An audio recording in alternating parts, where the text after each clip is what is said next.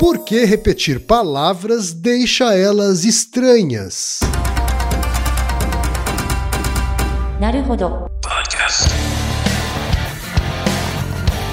Bem-vindo ao Naruhodo podcast para quem tem fome de aprender. Eu sou Ken Fujioka. Eu sou Altair de Souza. E hoje é dia de quê? Fúteis e úteis. Você quer apoiar a ciência? Quer apoiar o pensamento científico? Quer ajudar o Naruhodô a se manter no ar? Ouvir os episódios e espalhar a palavra já é um grande passo. Mas existe um outro jeito. Quem possibilita isso é a Orelo. Você escolhe um valor de contribuição mensal e tem acesso a conteúdos exclusivos, conteúdos antecipados e vantagens especiais. Além disso, você pode ter acesso ao nosso grupo fechado no Telegram e conversar comigo, com Altair e com outros apoiadores. Toda vez que você ouvir ou fizer download de um episódio pelo Orelo, vai também estar pingando uns trocadinhos para o nosso projeto. Combinado? Então baixe agora mesmo o app Orelo no endereço orelo.cc ou na sua loja de aplicativos e ajude a fortalecer o conhecimento científico.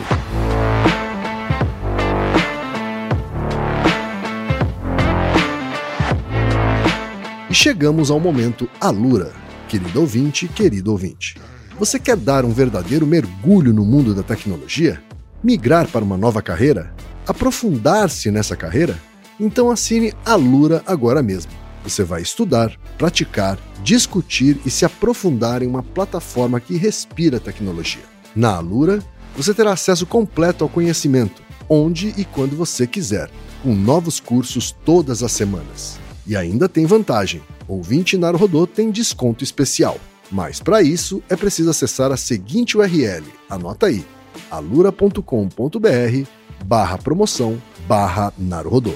Nesse endereço, além do desconto especial, você vai conhecer histórias reais de transformação de pessoas que estudaram na Alura. Então, repetindo, acesse alura.com.br barra promoção barra Naruhodô.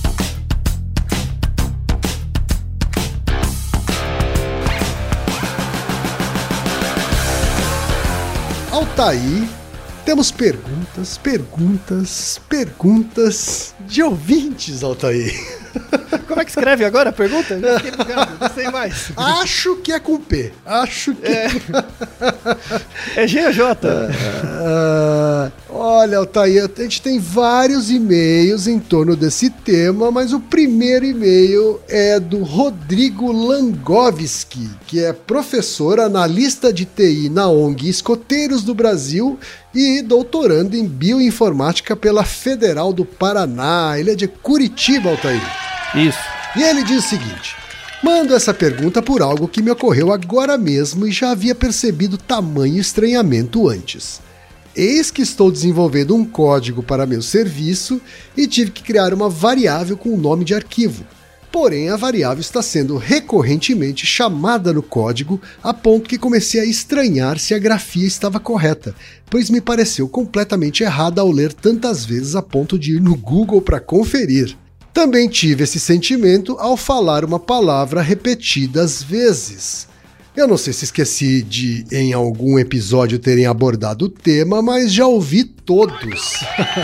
o importante é que eu tenha ouvido todos, ô Rodrigo. Muito obrigado. Temos também o e-mail do Gabriel França, que é estudante de ciência da computação e mora em Natal, Rio Grande do Norte. Até eu preferi estar em Natal do que em São Paulo. Tá. Terra do Sol, né? Não é? E aí ele diz o seguinte: recentemente, enquanto estava programando, olha aí, mais um programador, Tá vendo? mais um escrevendo código. E escrevi várias vezes a mesma palavra no meu código, que neste caso era a palavra sport. E depois de um tempo, essa palavra passou a soar estranha para mim. Quando eu repetia letra por letra mentalmente, ela parecia soar diferente. E ao lê-la, as letras pareciam desconexas entre si e até mesmo eu não conseguia mais lembrar do seu significado. Parei de mexer no código por 5 minutos e quando voltei tudo estava normal. A palavra esporte parecia muito clara para mim. Então minha pergunta é: por que quando repetimos a mesma palavra várias vezes ela parece estranha e desconexa? Finalmente temos o e-mail do José Henrique Benedetti Piccoli Ferreira, mais conhecido pelo Altair como Garça. Seu amigo, Altair? Isso, meu amigo de muitos anos.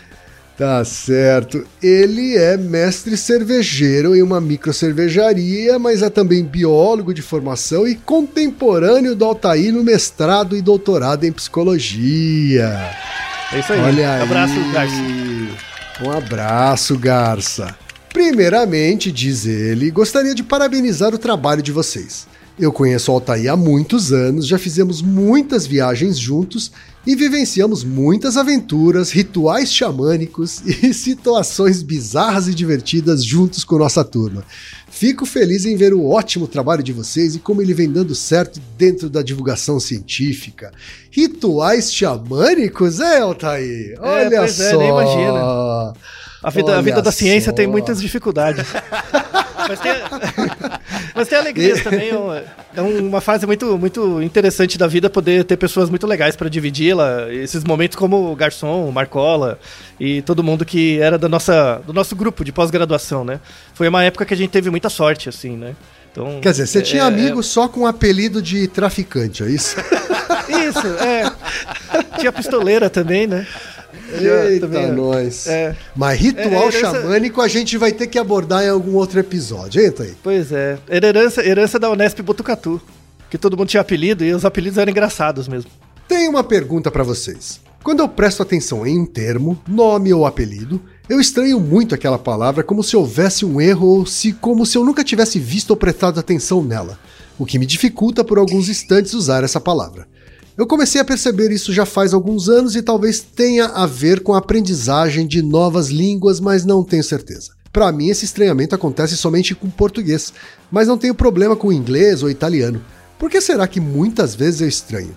Será que é somente uma questão de estranhamento por falta de uso? Talvez perda de memória ou simplesmente por nunca ter prestado atenção nessas palavras? Um exemplo prático. Alguns meses atrás fui escrever uma mensagem para uma amiga e abreviei o seu nome Sa.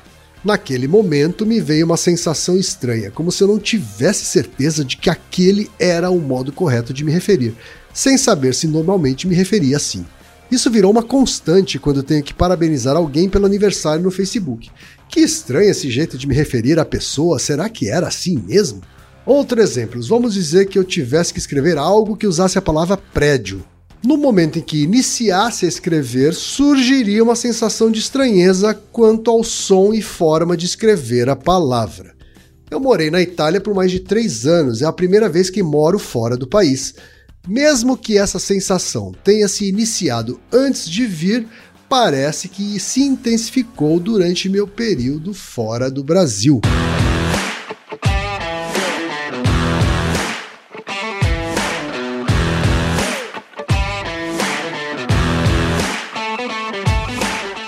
Aí, Altair, a ciência consegue explicar esse fenômeno da repetição aqui que esses três ouvintes é, descreveram, Altair?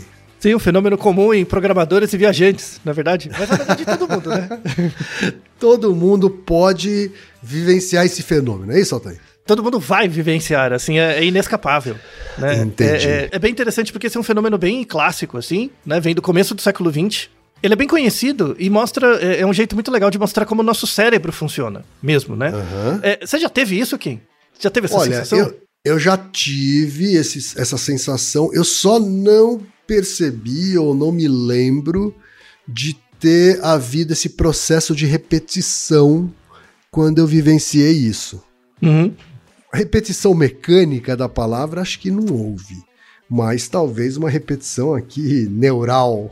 Uhum. Mas sim, teve momentos em que eu travei e falei assim: ué, mas as palavras se escrevem assim mesmo, né? Aí eu cheguei a recorrer dicionário pra ter certeza.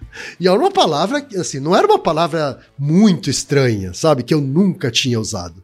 Às vezes é uma palavra comum, até você dá uma bugada, assim, né? Uhum. Então, o, o- primeira coisa, né? Primeiro, primeira informação de utilidade pública, você não tá com problema, não é Alzheimer, não é nada disso quando, quando dá esse bug Uhum. e você não sabe como, como é que escreve mesmo, exceção, sabe? Exceção até hoje você dá uma bugada sempre, né? Porque é uma palavra, é aquelas palavras difíceis, né? Sim. Mas às vezes uma palavra simples, prédio, né, como citaram, ou esporte, né, dá essa bugada, aí você quer conferir mesmo, você confere no Google para ver se a palavra tá escrito assim, e mesmo vendo no Google você ainda acha estranho, tá? Isso é normal, acontece, é como o nosso cérebro funciona. Então, primeira coisa, tá? Aham. Então, assim, não é ligado ao estresse e tal.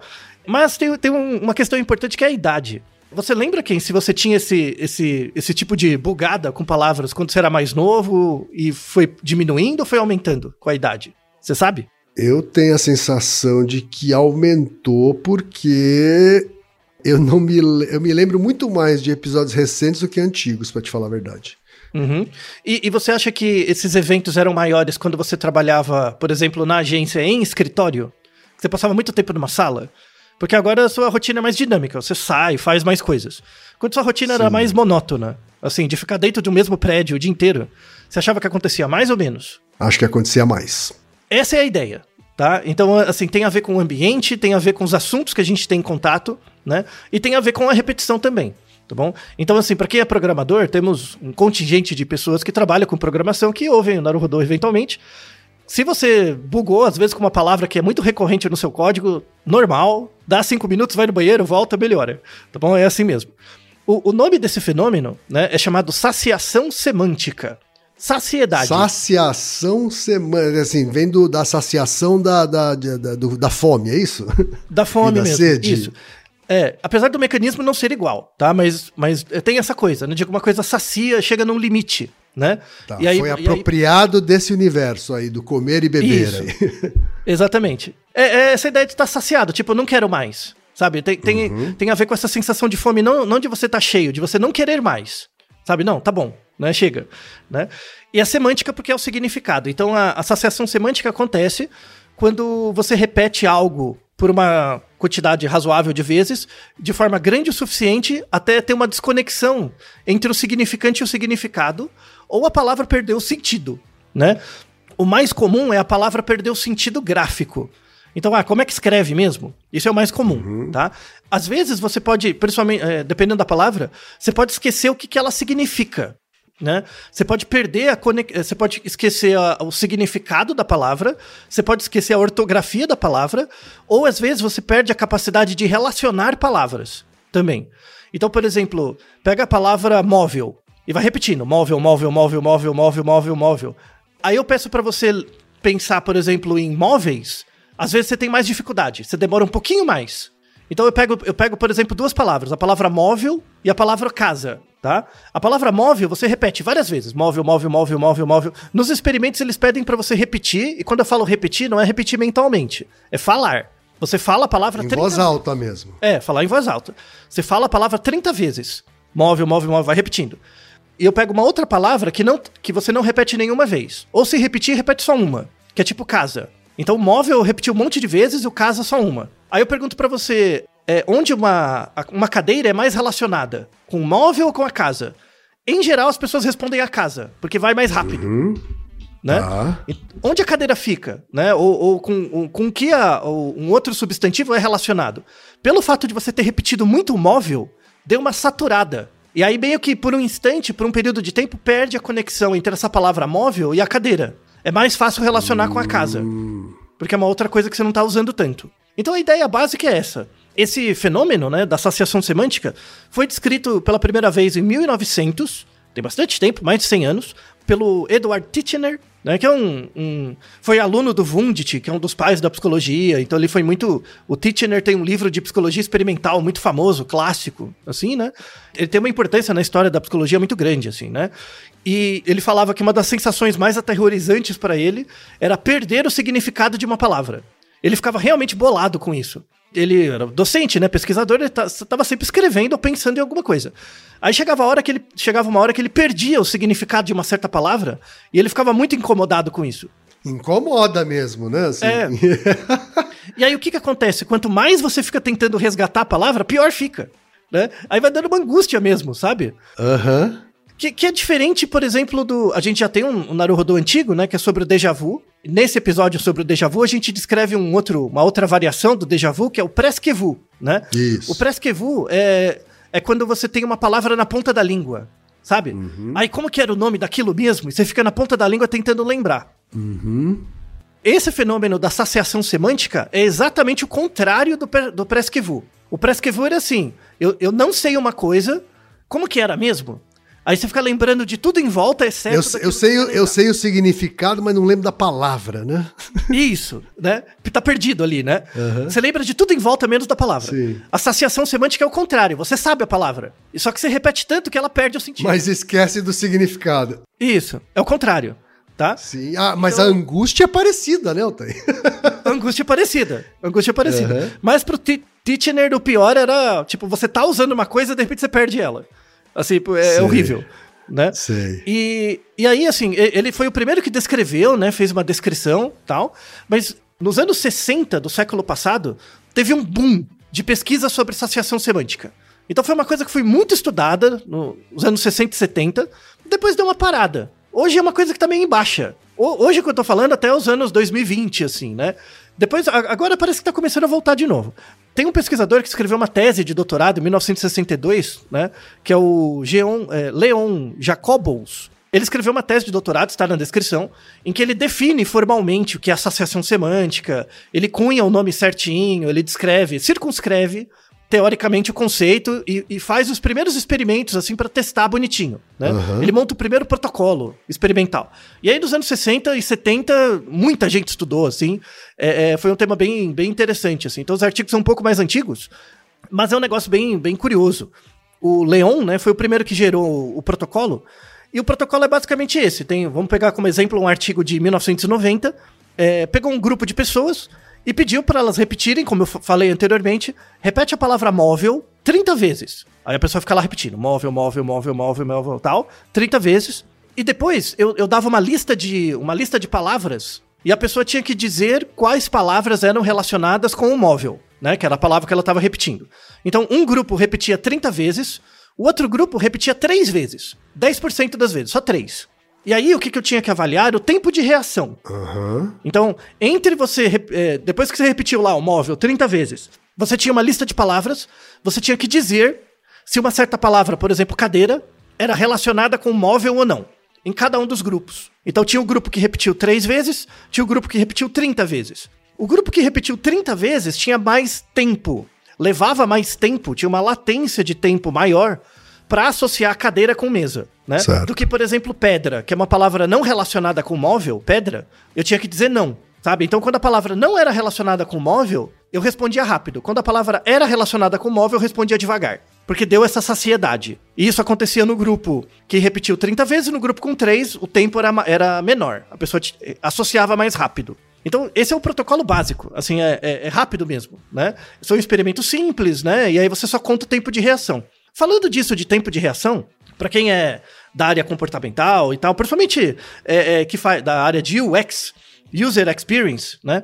É, que agora tem muita interface com psicologia experimental, coisas do tipo. Esse estudo de tempos de reação, né? De você, eu te dou um estímulo e eu conto, né? O cronômetro, quanto tempo você leva pra responder, né? Em diferentes situações, é uma coisa que vem do século XIX, de uma área que chama cronometria mental. Como, como que você quantifica tempo no cérebro. O cara que criou essa área, isso nos anos 1900, era um optometrista. Optometrista é quem faz óculos. Isso. Não é o, o- o médico do olho, é quem faz o óculos mesmo. Isso, o né? médico do olho é o oftalmologista, o optometrista é aquele que confecciona o óculos a partir da receita do oftalmo, né?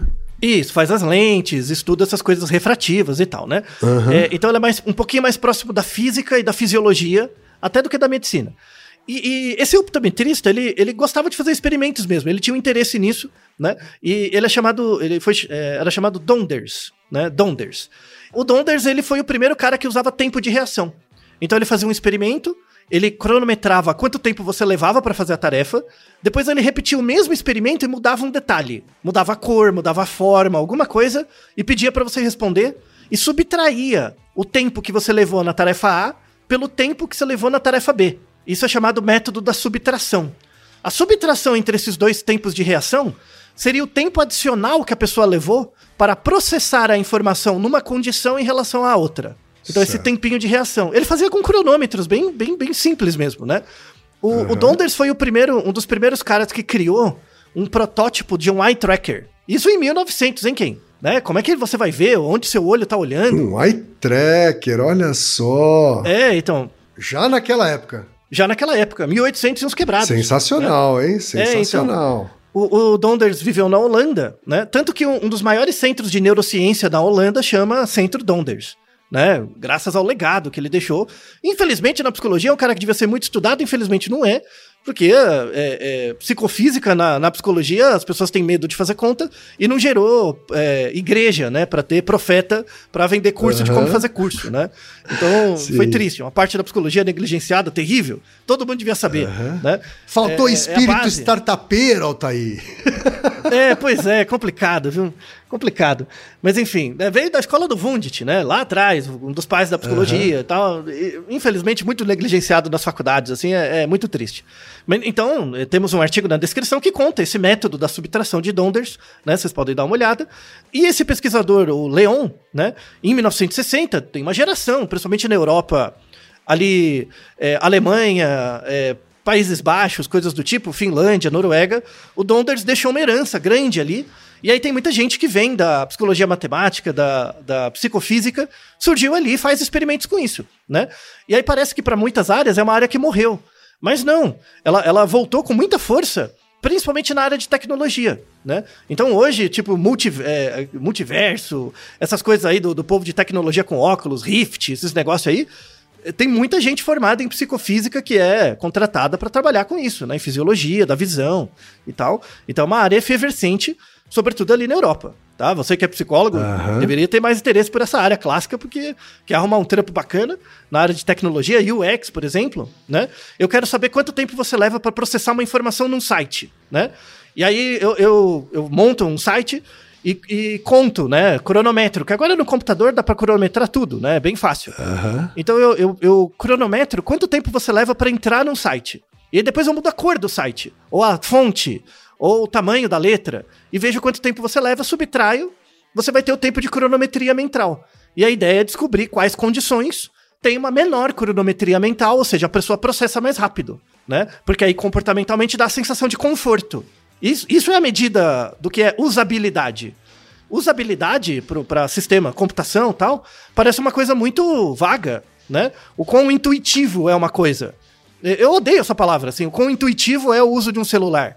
Qual é a variável crítica relacionada com isso? Tempo de reação. Uhum.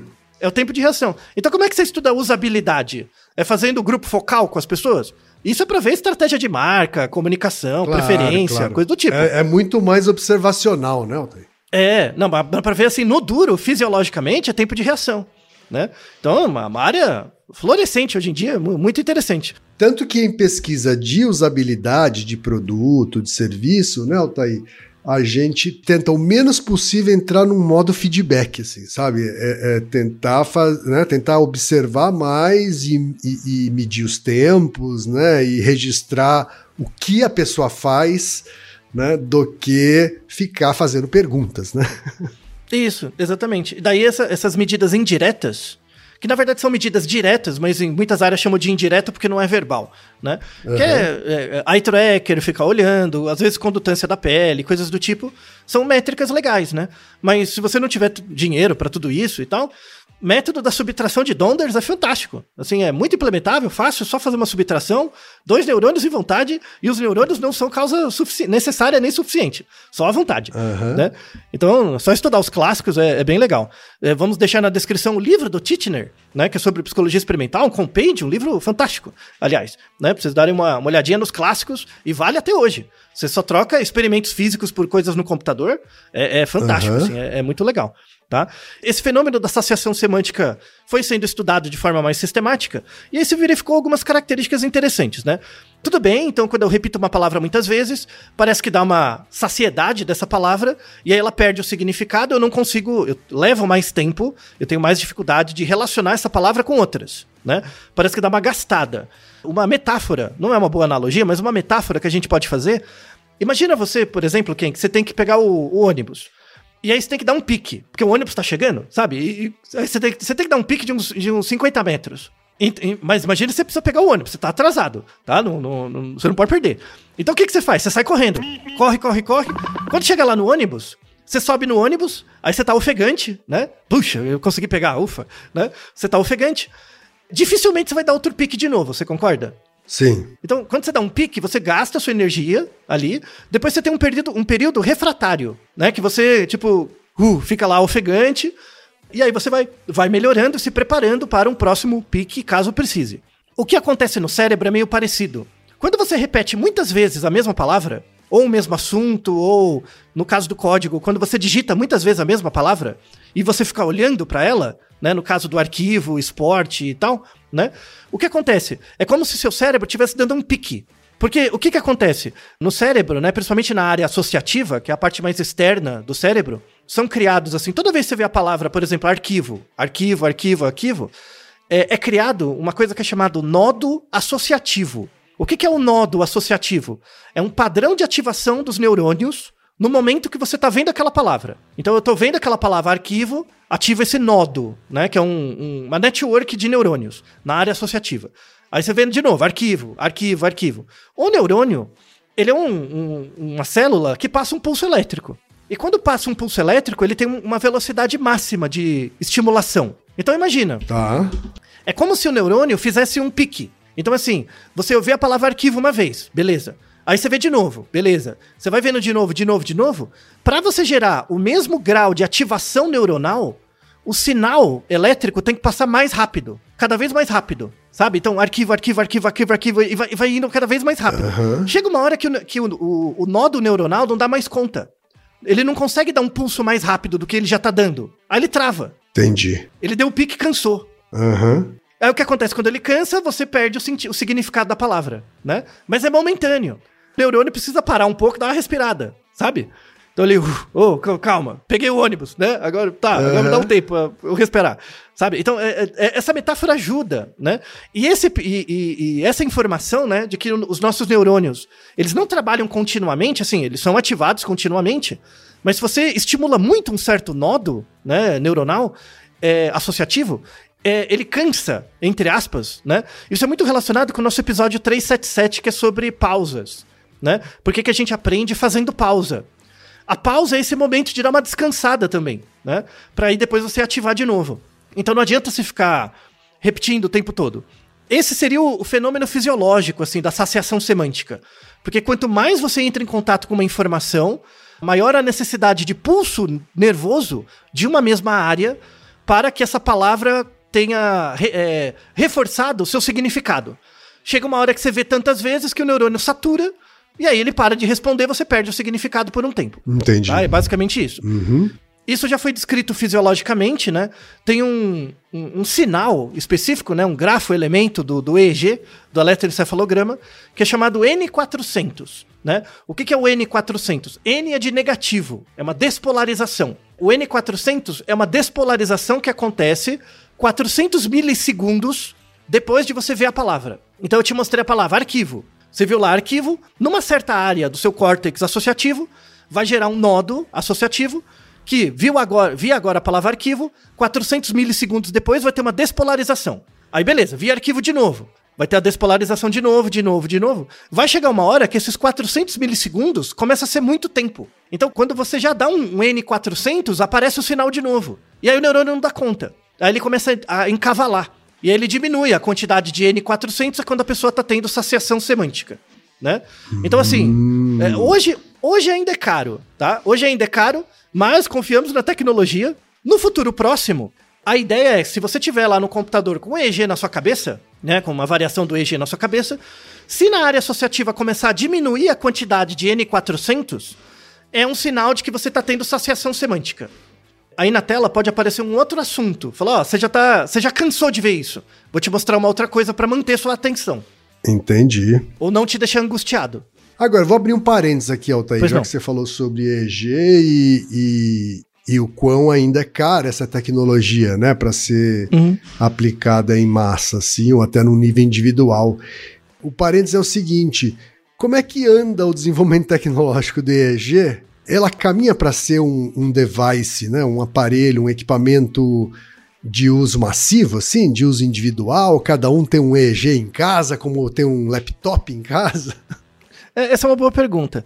É, sabe, sabe o que? Assim, eu conheço, tenho muitos colegas, né? Aliás, abraço todo mundo da Federal do ABC, né? Tenho amigos que trabalham com EEG há muitos anos. Eu mexi um pouco também, meu doutorado, meu pós-doutorado, usei é, EEG aplicado ao sono, né? Polissonografia. Aham. Tem um negócio assim. O, o maior gargalo do EEG, uso, o uso massivo do EEG, sabia? O maior gargalo não é a tecnologia. Não é. Ah, tá. É a, é a teoria. Sabe por quê? Porque, por exemplo, ah, eu quero saber se você está prestando atenção numa tarefa, né? Aham. Você tem que. Aí, assim, existem várias teorias, elas brigam sobre quais tipos de sinal eu tenho que pegar, quais grafos ele, o grafo-elementos da- do EEG. É, eu tenho que relacionar o córtex frontal com o occipital, eu tenho que fazer a diferença entre eles. Então, é uma briga de foice no escuro. A parte teórica mesmo. Uma vez que isso for resolvido, por exemplo, para um certo fenômeno, tiver um consenso dizendo, ó, o melhor grafo-elemento ou a melhor forma de analisar o dado do EEG para, para aferir um certo comportamento é a métrica X, aí a tecnologia avança. Já houve uma redução absurda, né, do equipamento de captação. É, sei lá, antigamente eram uns eletrodos gigantes você- Uhum. com os materiais que você precisava alguma coisa para colar, né, ele na cabeça. Isso. E hoje eu já vejo assim algumas malhas que você simplesmente deposita em cima da cabeça, assim. É, uma toquinha. muito menos invasivo, assim, né? Sim, Mas sim. então não é o equipamento em si o problema, assim. Óbvio que assim, É o o, equipamento teórico. ainda não é barato, enfim, dá sempre para baratear um pouco mais, Isso. mas tem uma coisa mais ampla aí, né? Não é uma questão tecnológica, é uma questão científica. Falta Certo. evoluir a teoria do uso do EEG. Qua- Quais são as grandes variáveis dependentes? Assim, o EEG me dá um monte de dado. Mas o que, que aquele dado quer dizer? Isso, na literatura, mesmo o povo muito, muito versado em EEG, tá treta louca. Né? Tem até uma galera, um- uns colegas meus, amigos meus, que falam: Ó, eu acho que eu vou parar de usar EEG um pouco, eu vou usar outras coisas. Vou esperar, tipo, a, a poeira baixar pra gente né, evoluir um pouco. Tá? Então, assim, a barreira é teórica. E é é interessante, né? Porque você vê a tecnologia avançando, as pessoas acham, né? Ah, agora que a tecnologia está avançando, vamos resolver muitos dos problemas. Não. Tem a questão teórica, né? É, porque É, o é. ritmo de avanço da tecnologia acaba sendo mais rápido, porque para avançar a tecnologia basta dinheiro, né? Para avançar Isso. o pensamento científico, só dinheiro não resolve, né? Não, você tem que ter boas ideias. Exatamente. Aham. Você tem que fazer uma boa descrição te- eh, teórica, comportamental, fenomenológica, coletar aquele dado, fazer testes, fazer bons experimentos. Isso leva Sim. tempo. Não adianta, você pode ter quanto dinheiro você quiser, você pode ser o Facebook, injetar dinheiro, Exato. não adianta. Por isso, pro pensamento científico, vale aquela máxima de que nove mulheres grávidas não fazem um filho em um mês, né, Altair? Exatamente, exatamente. É ótimo, ótima, ótima analogia, né? Uhum. E, e, e é por isso que a gente tem que formar mais gente para versada em métodos que goste de pensar, né? Para ter boas ideias, porque a partir das boas ideias, a ideia, a- a implementação da ideia ou uma descoberta, isso é a ciência. A partir do momento que você teve uma boa ideia, publicou ela e as pessoas começam a usar, já não é mais ciência, é tecnologia. É a aplicação da ideia inicial. Certo. Então a ciência acontece em poucos momentos. Aham. né? Toda a decorrência da, de, um- de uma inovação científica é tecnologia. Então o que as pessoas veem hoje em dia, esses óculos, esses negócios, nada disso é, É ciência, é tecnologia. tecnologia. É, tecnologia, óbvio, que se utilizou de várias, ah, vários estudos científicos, de várias Isso. áreas, etc e tal, né? Mas vamos voltar então pro nosso fio da meada aqui, Altair, Claro, fechando o parênteses. Mas aí um ponto importante, assim, a, a, a ciência do eye tracker, por exemplo, nasceu lá com o, o Donders, lá do século XIX. É, o Donders que jogou essa pedra na água, a coisa começou a avançar e gerou várias tecnologias. Tá? Então a gente tem que é, educar e desenvolver pessoas para que elas tenham boas ideias que sirvam como inovação para o impacto disso gerar tecnologias. Hoje você faz eye tracking com uma webcam doméstica, né, Altair? Isso, no seu próprio computador e tal, né? A- As variáveis que o, que o eye tracker gera, é, por que, que elas são mais úteis? Porque a teoria já tem 100 anos. Já tá mais madura. É, já tá mais madura, já é relacionada com comportamento. Então é por isso. Aham. eu odeio o povo do marketing exatamente por isso, né?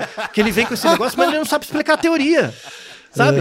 Tipo, por, por que, que um eye tracker é melhor de usar do que um EEG? Porque o desgraçado não sabe a teoria. O povo do marketing, Altair- Altair, não quer nem saber da teoria, tá? Ele só É, que quer é saber do resultado. É. É, o que importa é o IPO. Saco. É. né? É, isso que é complicado. Mas enfim. É, e aí, assim, um- uma outra coisa importante dessa ideia da saciação semântica. Tudo bem, quando, quando eu- meu cérebro está saciado daquela semântica, eu perco ela. Né? E passa um tempinho, em geral, dois minutos, não é muito tempo, volta. Mas eles começaram a estudar decorrências disso. Né? Umas de- uma decorrência muito interessante E aí, a partir dos anos 1990 e tal, que é para onde os artigos estão indo hoje, eles achavam, no, até os anos 60, 70, eles achavam assim: você repete uma palavra várias vezes, você perde o significado dela e a capacidade de relacionar ela semanticamente com outras. Tá. Depois eles começaram a ver experimentos a partir dos anos 2000 que você perde também a capacidade de relacionar com emoção também. Então, olha que experimento interessante. Eles pegavam um, um grupo, né? Tinham, tinham dois grupos de pessoas, né? O, o grupo controle, ele repetia a palavra alegria três vezes. Alegria, alegria, alegria, né? O outro grupo, o grupo experimental, repetia 30 vezes. Alegria, alegria, ficava lá, 30 vezes. Em voz, em voz alta. Repetia, beleza. Aí depois eu mostrava para você fotos de pessoas com diferentes eh, expressões faciais de emoções. Aí o que que acontece? As pessoas do grupo B, que falaram alegria 30 vezes, demoravam mais para decodificar as faces de alegria demorava mais para reconhecer aquele Sei. rosto de alegria em relação ao grupo controle. Uhum. E um resultado que para mim é até mais interessante, eles tinham mais erros. Eles erravam mais. Ah. Também. Então o rosto que era de alegria, eles achavam que era de outra coisa. Dava mais erro. E por quê? Porque a palavra, né, também é associada com emoção, né? Uhum. Isso quem é da linguística vai tem umas treta nervosa na linguística também, né? Se a linguagem estrutura emoção, aí tem um povo que discorda e tal. Mas esse trabalho em particular, é uma evidência interessante disso, de que a, a, não é que a palavra estrutura emoção, mas a palavra ela é meio que uma âncora da emoção. Né? Porque, por exemplo, toda vez que você está alegre, né, comportamentalmente alegre, você fala essa palavra, alegria, né? Ou outras palavras relacionadas. Então, assim, não, não é que a palavra constrói a emoção. O, o corpo gera a emoção, mas a palavra, ela, ela, vira, ela vira, vira meio que um estímulo discriminativo. Uhum. Ela é um estímulo que, na presença dele, você discrimina um estado seu né? Uhum. Ela vira uma âncora. É, é uma analo... numa analogia, ela é uma espécie de tag, assim, né? isso, isso. Mas pegando um termo da, da sua área também, que é um prime. É. Sabe? É um prime. Certo. Né? Aham, né? sim, é um prime. Isso. Então a palavra alegria é um priming da sensação. Sim. Quando dá saciedade dessa palavra alegria, você tem dificuldade de decodificar a emoção. Não quer dizer que você não sinta a emoção, não quer dizer que você não reconheça, mas dá uma travada. Sim. Dá uma limitada né? Sim. Essa parte tem a ver com um episódio anterior que a gente gravou, que é o 201. Que é porque o nosso cérebro às vezes falha, uhum. né? Dá uma bugada. Então tem uma sincronia de áreas ali, Sim. né? Porque tem a área, a, a, o nodo associativo da área emocional e o nodo associativo da palavra, né? Quando você repete muita palavra e, e já, é, já é esperada ter uma conexão entre a emoção e a, o significado da palavra, quando você sacia a palavra, dá um bug nessas duas áreas e aí você dá uma falhada. Uhum. Né? Aí você leva um pouco mais de tempo para decodificar a, a emoção né, no rosto. Sim. Esse trabalho é fantástico porque ele, ele tem aplicações de, de artigos agora de 2023. Uhum. Que é, por exemplo, quem? Você, você, em relação aos últimos anos, sei lá, os últimos 10 anos, hoje você passa muito mais tempo no computador. Sim, sem dúvida. É, antes você passava mais tempo em reuniões, assim, interagindo, né? Mas agora você uhum. passa muito mais tempo no, no, computador. E aí a gente volta nos exemplos dos nossos dois ouvintes programadores, né? Que é o Rodrigo e o Gabriel. Eles devem passar ainda mais tempo, não? é, pois é. Então, isso para devs, mas, mas isso tem acontecido com as pessoas em geral. É, porque é verdade. Imagina que você fica muito tempo scrollando coisas. Não precisa ser o computador, pode ser o celular. Tá. Porque a, a saciação semântica ela não vale só para palavra, ela vale para palavras que você vê, palavras que você escreve e palavras que você ouve uhum. também, tá? Da assacia, a associação semântica. Então imagina que você está scrollando qualquer coisa né, no, no, celular e onde isso acontece muito? No TikTok, né? Por quê? Porque o, o algoritmo do, do, da desgraça do TikTok funciona muito bem, né? E é exatamente por isso que ele né, é uma empresa bilionária, né? Porque funciona muito bem. E, e o que quer dizer funcionar muito bem? Quanto mais você escrola, mais você escrola, né? E, e, mais vem do mesmo assunto, né? Quando vem um certo assunto que você deu um like, mais vai vir daquele mesmo assunto. Sim. Ou seja, o que, que vai acontecer quando você estiver no vigésimo TikTok?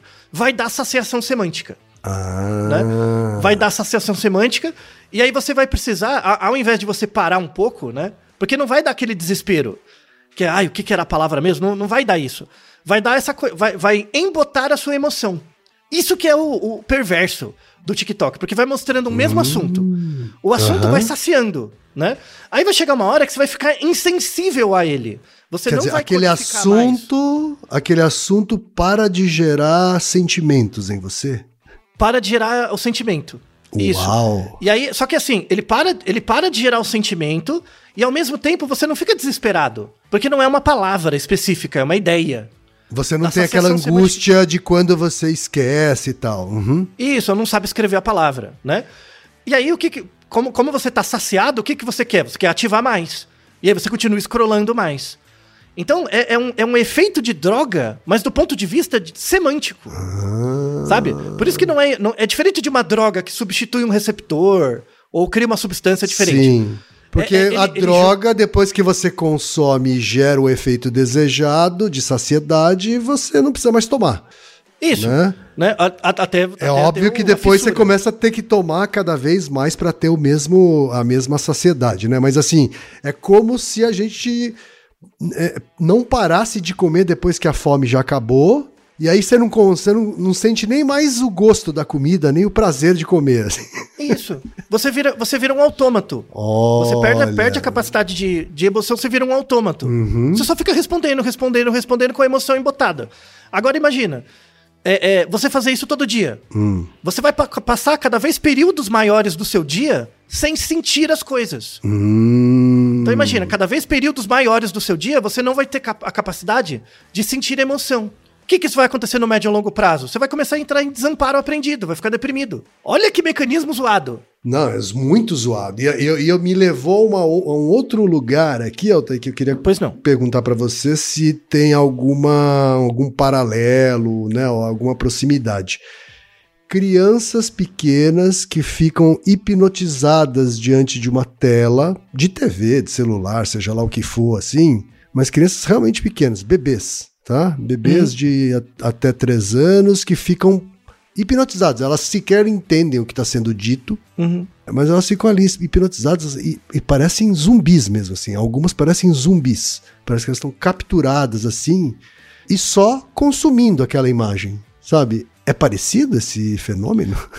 Então, não, não é, não é o mesmo fenômeno. Porque no- no- Tá. na criança pequena, ali tem, tem as letrinhas, tem as musiquinhas, então tem uma estimulação, né? Certo. O problema da criança, da criança ficar muito tempo, principalmente criança pequena até dois anos. O ideal é que não ficasse na tela, né? Mas a gente sabe que criança é o satanás na terra e às vezes você precisa ir no banheiro. Vamos fazer um né? episódio sobre isso mais tarde. Não? É, mas, mas está, está na- no caminho, tá? Às vezes você tem que ir no banheiro você deixa a criança com o celular, tá? Não é pra você ficar se matando por causa disso também, tá? O, o problema da tela é que, assim, a criança, ela...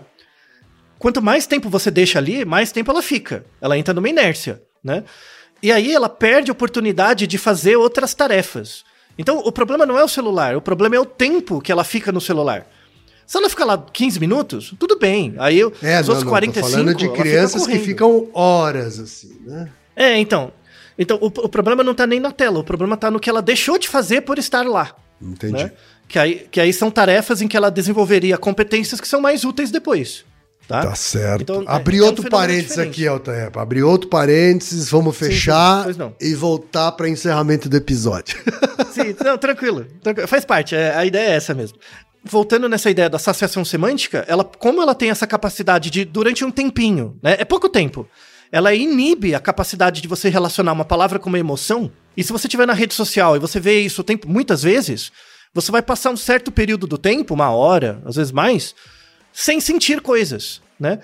E se você pegar no seu. no- no- se- diariamente, você passar períodos do tempo sem sentir coisas, isso vai gerar ao longo do tempo um estado de desamparo, em que parece que a vida não faz tanto sentido. Mas é, é criado completamente de forma artificial. Completamente. Né? Pela capacidade atencional do TikTok e, essas, e- e outras redes sociais. Isso é muito para adulto. Você que já tem seu cérebro adulto, passou dos 25, isso acontece bem com você. Tá? Aham. Então veja que a, um fenômeno estudado desde anos 1900, né? Hoje a gente consegue usar ele como uma variável dependente, né? Para descrever o- o- uma série de fenômenos complexos até, inclusive incorrem em problemas de saúde pública. Para encerrar o episódio, tem um, tem um artigo, 2021, né? Muito interessante, que, que mostra a importância da saciação semântica para a poesia. Muito interessante esse trabalho, viu? Que, assim, é, isso, isso é um recurso antigo, né? Um recurso estilístico antigo, usar associação semântica para gerar um estado diferente no leitor. Né? Então, assim, é, é, isso é muito usado em ritos, né? Falando do ritual xamânico, né? Muitos ritos é, xamânicos, enfim, religiosos, utilizam repetição. Então as pessoas ficam repetindo palavras, mantras, coisas do tipo, né? Um, um efeito do mantra, né, é gerar um estado alterado de percepção, né? E, e, eu não tô nem falando de você fazer mantra fumando coisas, tomando coisas, nem isso. Só repetir uhum. o mantra mesmo, né? Tá. Você repetir muito mantra, o que que acontece? Gera saciação semântica. E aí, como vai gerar saciação semântica, porque você fica repetindo a mesma coisa várias vezes, gera uma desconexão. As coisas pa parece que perdem o, o significado, né? Só que como você está num contexto religioso, você começa a associar essa falta de significado a um significado transcendente. Olha que bonito. Então, a associação semântica no TikTok serve para você deixar você desamparado, na religião serve para você transcender e encontrar o divino. Olha só que beleza, né? Verdade. E aí, quem fazia muito isso era uh, os gregos na Ilíada, né? É, é, um, é um texto né, longo, assim, né? Conta a história de umas viagens e tal, mas tem muito esse recurso. Então, esse artigo de 2021 é um texto que faz uma análise da Ilíada por meio da associação semântica. E ele viu que é um, um, uma estratégia muito utilizada para gerar sensações no leitor, né? Tipo, da, da, de palavras. Parece que a palavra perde o sentido depois que você lê o texto, porque ela foi repetida tantas vezes, né? E aí dá uma sensação estranha, né? E essas palavras são escolhidas a dedo. Por exemplo, a palavra Zeus. Zeus, grande Deus, né? Deus do Olimpo e tal, né? E tinha vários jogos de palavras com isso. Então, vou pedir pro, pro final desse episódio o quem ler um pequeno excerto da Ilíada, né? É, com a, a sonoplastia do nosso grande Reginaldo. Por favor, quem? Zeus nasceu primeiro, Zeus do relâmpago reluzente foi o último. Zeus é o chefe, Zeus é o centro. Todas as coisas são feitas a partir de Zeus. Zeus é o sopro de tudo, Zeus é o destino de todos. Zeus é o rei, Zeus do relâmpago reluzente é o senhor de todos. Isso. Então, para quem ouviu com atenção, vai perceber que a palavra Zeus, ao longo do texto, né, é que o texto é um pouco mais longo, vai mudando o, o som. O som vai se alterando, porque vai sendo repetido, repetido, repetido, né? Então parece que Zeus está chegando pra, perto pra de você. Mim, pra mim que tá valendo, já ela fica diferente. Isso, não dá, não dá um enrola-língua? Esse é, enrola-língua parece hora, que é intervenção. Tem uma hora que eu não... É, tem uma hora que parece que eu não tô mais falando Zeus. Parece que eu tô falando Zeusi.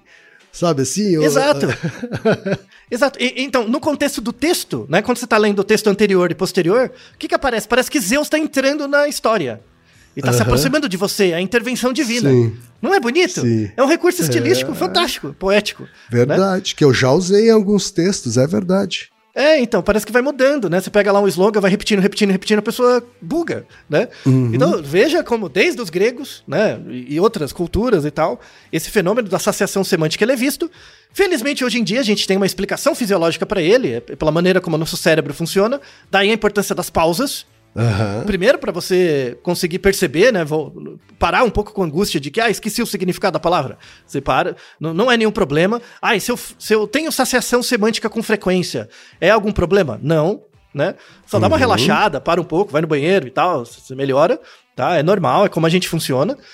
Mas se, por exemplo, você estiver num contexto religioso, você parar um pouco o mantra, talvez você entre em contato com a realidade como ela é de verdade, né? E pare de se ligar tanto a estruturas transcendentes, que às vezes levam você a aceitar ideologias não muito legais. Mas enfim, mas no contexto poético é muito legal, né? Gera uma sensação estranha, né? Agradecemos antes de tudo a, a todos os primeiros fisiologistas, né? Desde lá do Wundt, começo da psicologia, uma área vilipendiada no Brasil, infelizmente, muito pouco estudada, né? Só é estudado porque que, quem quer ganhar dinheiro, aí usa isso como ferramenta não como ciência, infelizmente. Sim. Então, dedico esse episódio ao grande Wundt, né, Titner e o, o Leon, né, é, Jacobus, que escreveu esse artigo e deram todas as bases para que substanciemos este episódio de hoje.